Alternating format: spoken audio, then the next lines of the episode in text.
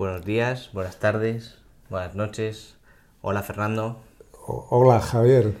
Pues ya estamos en abril, ya ha pasado el primer trimestre del año y qué mes, qué mes el de marzo, ¿no? Porque luego hablaremos más en concreto con Alfonso sobre el problema que y cómo nacen estas crisis bancarias y cómo se solucionan, cogiendo ejemplo estas dos últimas que ha habido en marzo, pero hablando en general de crisis bancarias. Pero obviamente tenemos que hablar de, de crisis bancarias este mes. Carta del mes. Un rato para entender mejor la actualidad financiera. Un podcast de PPI Gestión con Fernando González Cantero. Uno de los temas del último mes hablábamos en los mercados financieros ha sido el escenario de, entre comillas, lo ponías entre comillas, no aterrizaje. ¿Qué es eso en, economía y en los mercados? Eh, bueno, el, la, crisis, eh, la crisis bancaria eh, llega de, improviso, ¿no? llega de repente, nadie, nadie esperaba que, pudiera producirse una crisis ¿no? en esos momentos. Estamos hablando del 8, 9, esa semana, ¿no? de ahí para adelante. una, una, crisis bancaria en general eh, puede llegar a ser bastante alarmante, ¿no? Cuando se produce una corrida sobre los depósitos de un banco, pues eso, eh, eso puede llegar a ser muy contagioso, ¿no?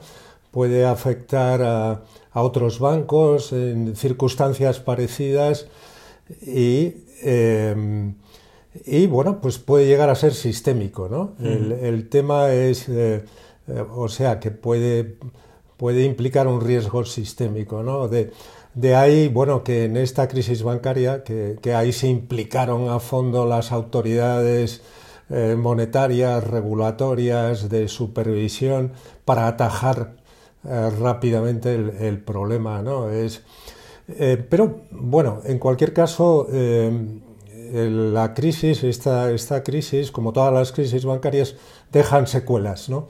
Dejan secuelas sobre, sobre la economía, eh, por un lado, y tienen también consecuencias sobre eh, la política monetaria, la política económica. Eh, sin... Entonces, en este caso, el, bueno, pues el, el mercado un poco se ha venido debatiendo eh, debatiendo un poco sobre la posibilidad, ¿no? Hemos, Llevamos ya unos meses, hemos comentado mucho de un endurecimiento de las políticas monetarias. El ciclo monetario ha sido muy duro, ¿no? Normalmente este, este proceso de, eh, de, endurecimiento de la política monetaria en muchos casos acaba eh, con las economías, con, en este caso con la economía americana, que es la, la que va liderando este proceso, pues acaba con una, con una recesión. ¿no? Eh, se produce un frenazo eh, al consumo, un frenazo a la inversión y eso produce un, una, al final una recesión.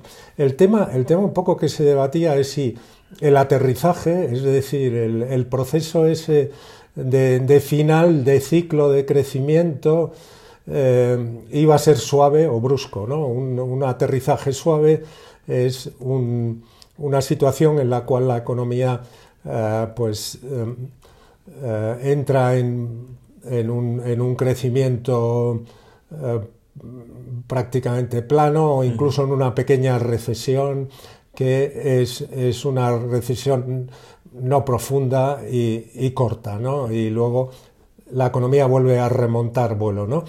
La alternativa un poco era una recesión brusca, profunda y más, duradera. ¿no? Este era un poco lo que se venía debatiendo. ¿no?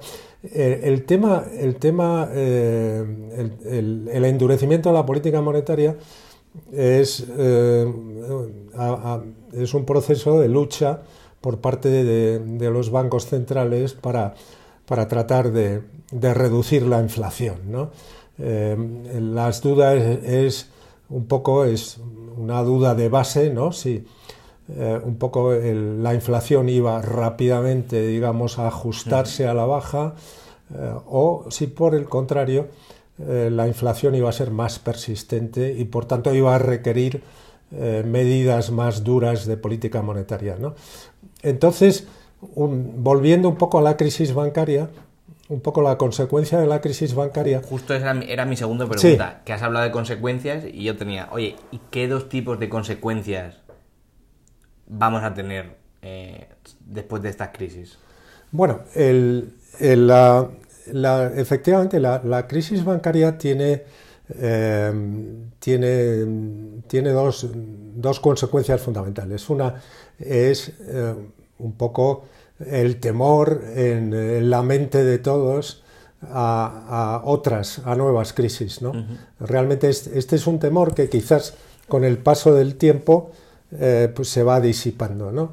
Eh, esa es un poco la, ventaja, ¿no? en la medida en que el proceso se corta, no hay más crisis, eh, tuvimos las dos crisis del Silicon Valley y del Signature Bank de Nueva York, luego el Credit Suisse, hubo unos días o un, día, diría yo, de dudas sobre el, Deutsche Bank, pero esto rápidamente se eh, pasó a segundo.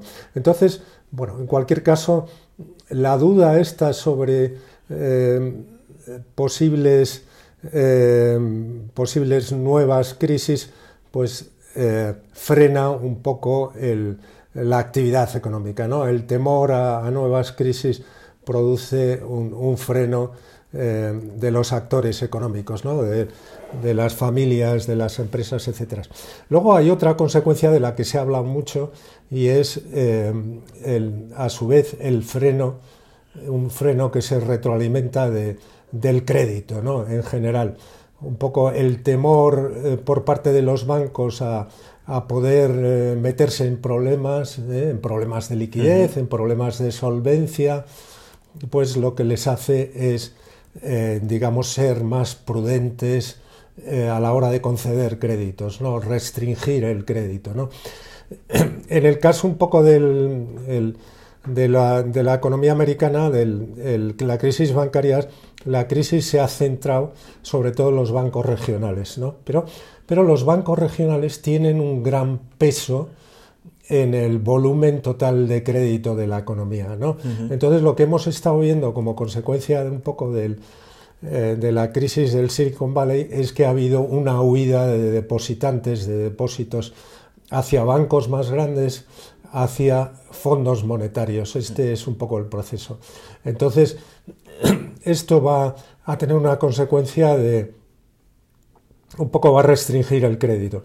De hecho, la propia Reserva Federal, los propios bancos centrales están hablando mucho de esto. ¿no?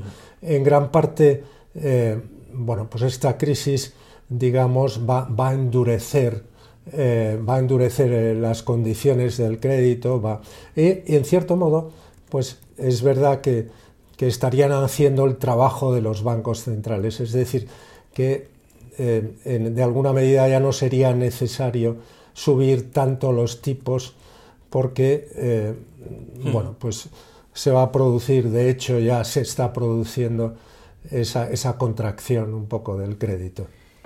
Y, bueno, ya por, por cerrar, eh, también en torno, una pregunta en torno a esta crisis, ¿es posible sacar algo positivo de, de estas crisis bancarias? sí, bueno, el, las crisis, eh, eh, pues a veces, a veces eh, son una oportunidad, ¿no? indudablemente, y entonces aquí también esto puede tener, puede tener algunas consecuencias positivas. ¿no? Entre otros, yo creo que esta crisis ha puesto de relieve el, el riesgo, los posibles riesgos en, los sistemas bancarios. ¿no? Eh, esto eh, se ha puesto en, un mundo que está cambiando muchísimo, ¿no? un mundo eh, digitalizado en el cual los procesos estos de corridas bancarias son de la noche a la mañana. ¿no?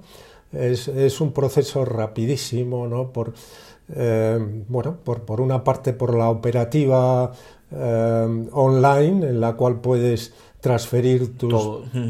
tu dinero de un banco a otro simplemente dando a una tecla, como también en las redes sociales y, y, la transmisión un poco de la información que también es inmediata. ¿no?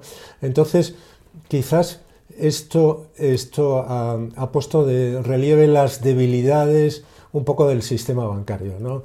Eh, tras la crisis el, eh, de 2008-2009 se hicieron una serie de reformas normativas eh, para, digamos, dar más solidez al sistema. Y yo creo que lo que ha puesto de relieve en estos momentos es que, que, que las las medidas eh, que hay en estos momentos, los requisitos en cuanto a coeficientes de liquidez, coeficientes de solvencia, especialmente los coeficientes de liquidez, ¿no? Es decir, los requisitos de liquidez que tiene la banca no son suficientes, ¿no? Vemos que como comentábamos antes, el caso del Silicon Valley Bank, que prácticamente de la noche a la mañana le vaciaron de depósitos eh, al banco. ¿no? El, esto, por otra parte, eh, pone de relieve también una situación en la cual pues hay una gran parte de los depósitos que no están asegurados. Los fondos de garantía de depósitos no cubren la totalidad. Entonces, yo creo que, de hecho, eh, esto lo que, está, lo que ha producido y lo que va a seguir produciendo es una reflexión sobre, eh, sobre las los temas regulatorios y seguramente vamos a ver cambios, ¿no?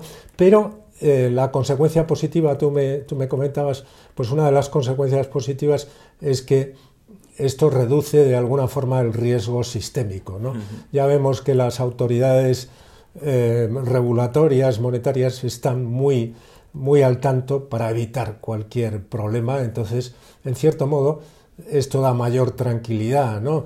Em, por otra parte, eso, eso crea un problema, ¿no? Que, por otro lado, que es el riesgo moral. Mm, el riesgo moral, que no, que no vamos a entrar en él, pero, pero bueno, que es el riesgo de que dado que hay mayor protección, eh, pues los bancos, los agentes económicos asuman mayor riesgo, más riesgo, lo cual sería negativo. ¿no? Otro aspecto positivo, yo creo, de, de esta crisis es eh, pues el, eh, que, que, hoy por hoy estamos viendo más cerca el final eh, del ciclo de endurecimiento monetario. ¿no? Es decir, y eso, eso es positivo. Es decir, inmediatamente después del inicio de la crisis, lo que hemos visto es un desplome de, las tires de la rentabilidad de los bonos. Es decir, que el mercado de bonos, el mercado eh, eh, está descontando ya eh, el final del ciclo de endurecimiento, incluso el principio que ya se empieza a visualizar a finales de este año de un mm. ciclo de, reducción de tipos. realmente lo que estamos viendo tanto en un poco la subida de tipos como los agregados monetarios también, lo que estamos viendo es que, bueno, pues eh, el riesgo, el riesgo ya eh, es que efectivamente un, excesivo eh, endurecimiento nos pueda meter en problemas. De esto son muy conscientes los bancos centrales.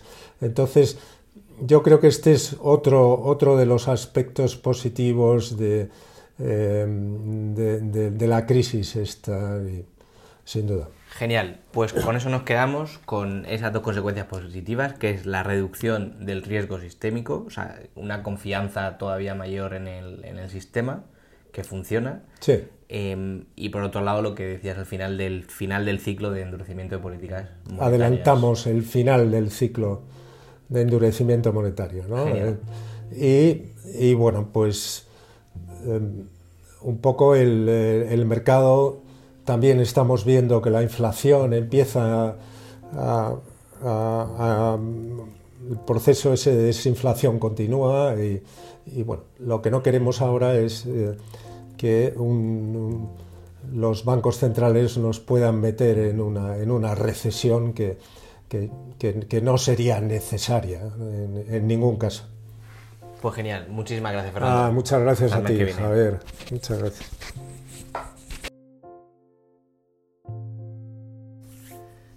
Hola Alfonso. Hola Javier.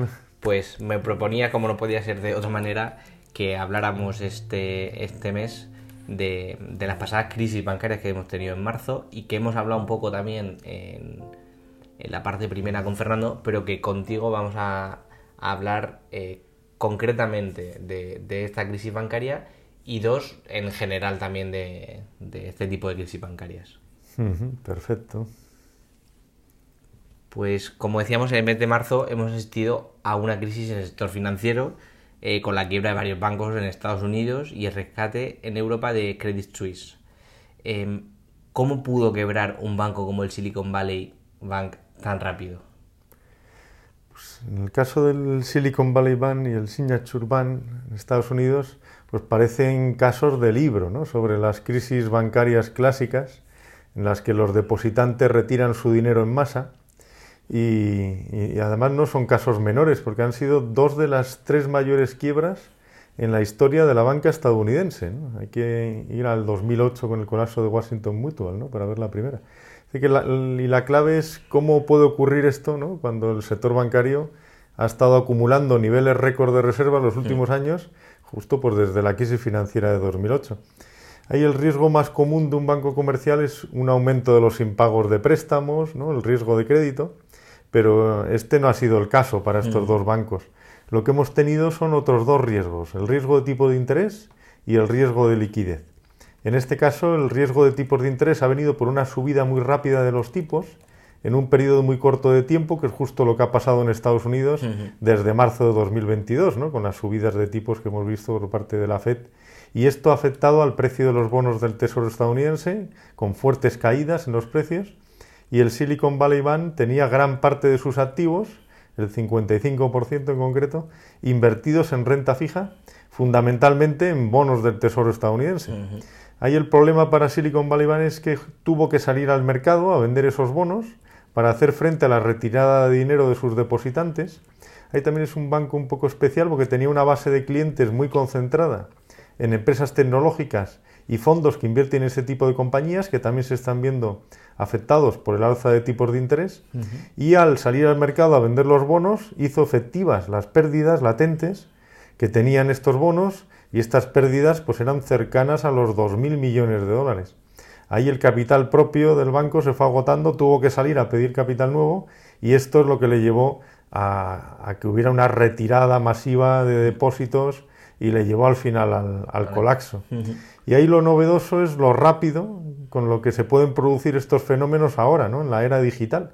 Un banco sano puede quebrar en cuestión de días con lo rápido que los clientes pueden mover ahora mismo el dinero. Es un poco lo que da un poco de miedo ¿no? en, este, en este caso. Sí, que en cualquier momento puedes darle a un botón y retirar o cambiar tu, dinero de banco. Y además en el momento en que empiezan a salir noticias en relación a un banco, mm. eso, eso se amplifica muchísimo en las redes sociales. Entonces con darle a un botón retiras el dinero directamente del banco. Entonces la fuga de depositantes eh, ahora mismo en la era digital es, mm. se hace, es muy muy acelerada. Y se ha hablado también mucho estos días de, de, los bancos sistémicos. ¿Qué implica que un banco sea considerado banco sistémico? Pues los bancos sistémicos son aquellos que se consideran esenciales para la estabilidad financiera nacional o global. Son bancos que si tienen problemas o caen afectarían al conjunto del sistema financiero de un país o a nivel internacional por sus interconexiones cada mes de noviembre el Consejo de Estabilidad Financiera y el Comité de Basilea publican una lista con 30 bancos con estas características de entidades de importancia sistémica mundial. Credit Suisse era uno de ellos. En la clasificación de 2022 solo había un banco español en esta lista, el Banco Santander. Ahí tenemos dos grados, los bancos de importancia sistémica mundial, que serían estos 30, y luego están los bancos de importancia sistémica nacional, y ahí las autoridades eh, financieras nacionales pues son las que establecen estos, estos eh, bancos a nivel nacional en España, pues además del Santander serían BVA, CaixaBank y Banco Sabadell. Ahí los bancos considerados sistémicos, tanto los globales como los nacionales, están sujetos a colchones de capital adicionales a los del resto de entidades, porque se consideran que, que son bancos demasiado grandes para dejarlos caer Está previsto, si es necesario, poder rescatarlos, ¿no? es al final lo que tuvo que se tuvo que hacer en, en, Suiza con el Credit Suisse. Hay cuanto más riesgo sistémico, mayor, mayor es la exigencia de capital adicional. Y ahí JP Morgan Chase es el banco, ¿no? En el top de los bancos sistémicos. Y que nunca puede caer.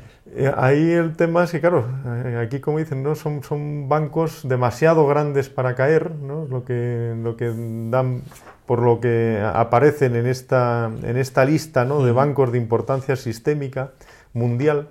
Y entonces, eso lo que quiere decir es que en caso de problemas, los gobiernos están obligados a rescatarlos que es un poco lo que ha ocurrido en, Suiza. Sí, hablaba, hablábamos antes en la parte anterior con, Fernando que una de las consecuencias positivas de, esta crisis ha sido la reducción del riesgo sistémico, pero que a la vez eso produce otra consecuencia no tan positiva, que es el riesgo moral de, oye, si sé que me van a rescatar, pues asumo más riesgo. Puedo, asumir más riesgo, sí, sí. Ese es un poco el, el problema. Y además lo que estamos viendo es que además y aquí en España lo hemos visto mucho estos años desde la crisis financiera, que estamos asistiendo a una concentración, cada vez mayor y estos bancos sistémicos cada vez son más grandes. Entonces el problema es cuando hay un problema en alguno de estos bancos sistémicos que tienen ya un tamaño realmente en algunos casos, en el caso de Suiza es que ya estamos viendo bancos ah, con, unos niveles ya parecidos al, PIB del país en cuestión. Y ya por, por finalizar, una última pregunta que nos podemos hacer todos. ¿Está seguro nuestro dinero en el banco? Pues hay que tener en cuenta que hoy en día pues tener una cuenta bancaria es prácticamente obligatorio. Una cuenta es necesaria para recibir pagos, realizar transferencias, pagar facturas, guardar nuestros ahorros. el tema es que si es obligatorio, entre comillas, ¿no? tener el dinero en el banco, lo que tenemos que pedir es que ese dinero esté seguro, si no lo tenemos invertido, si lo tenemos simplemente en la cuenta corriente. Ahí el dinero en cuenta corriente y en depósitos a plazo fijo está garantizado en España hasta 100.000 euros por cada titular y cada entidad. Lo cubre el Fondo de Garantía de Depósitos, que está financiado por bancos, cajas de ahorro y cooperativas de crédito, y sirve pues, para asegurar que los clientes recuperan su dinero en caso de que el banco quiebre. No cubre productos que están fuera de balance del banco, ¿no? como pueden ser los fondos de inversión la pregunta sería si tiene el fondo de garantía suficiente dinero para cubrir todo en caso de, en caso de desastre financiero. Y ahí la respuesta es claramente que no. El fondo de garantía de depósitos no tiene apenas dinero para cubrir ni siquiera la caída de un solo banco. Al final, cuando cae algún banco, suele acabar absorbido por otro más grande, el Estado acaba protegiendo los depósitos y esto da lugar a justo lo que comentábamos ahora, ¿no? El riesgo moral, ¿no? por el que tanto los bancos como los depositantes asumen más riesgos de los necesarios porque piensan, pues justo, ¿no? que en caso de quiebra el Estado acudirá al rescate. Y claro, el negocio bancario se basa en la confianza. Sin confianza no hay banco que sobreviva. Por otro lado, hay que tener en cuenta el papel tan importante ¿no? que juegan los bancos en la economía. Son al final el motor de la economía. A su vez, son empresas y como tales tienen que ganar dinero y para ello asumen riesgos. Y ahí tenemos el difícil equilibrio entre el riesgo que asume el banco y la seguridad de nuestro dinero depositado. Pero bueno, esto daría para otro, otro podcast. Totalmente. Así que lo dejamos para más adelante. Muchas gracias, Alfonso, y nos vemos el mes que viene. Nos vemos el mes que viene. Si quieres saber más, visítanos en www.pbigestion.es o en nuestras redes sociales. Has escuchado Carta del Mes, un podcast de PBI Gestión.